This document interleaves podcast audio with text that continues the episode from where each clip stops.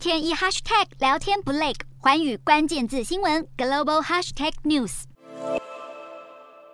全球最大小商品批发市场浙江省义乌市是今年十一月底世足赛的足球、球衣、钥匙链和其他品牌用具的主要生产地。但因为疫情关系，中国上周宣布实施封锁措施。距离比赛只剩不到三个月，软性封城管制波及生产周边商品的工厂出口。义乌体育用品业者表示，停工这一周以来，海外买家都紧张到纷纷取消订单。上届世足赛是在俄罗斯举办，当时义乌向海外出口价值相当于一亿九千多万美元的体育用品。如今软性封锁，没有明确时间表，厂商错过体坛盛世热潮，也只能无可奈何。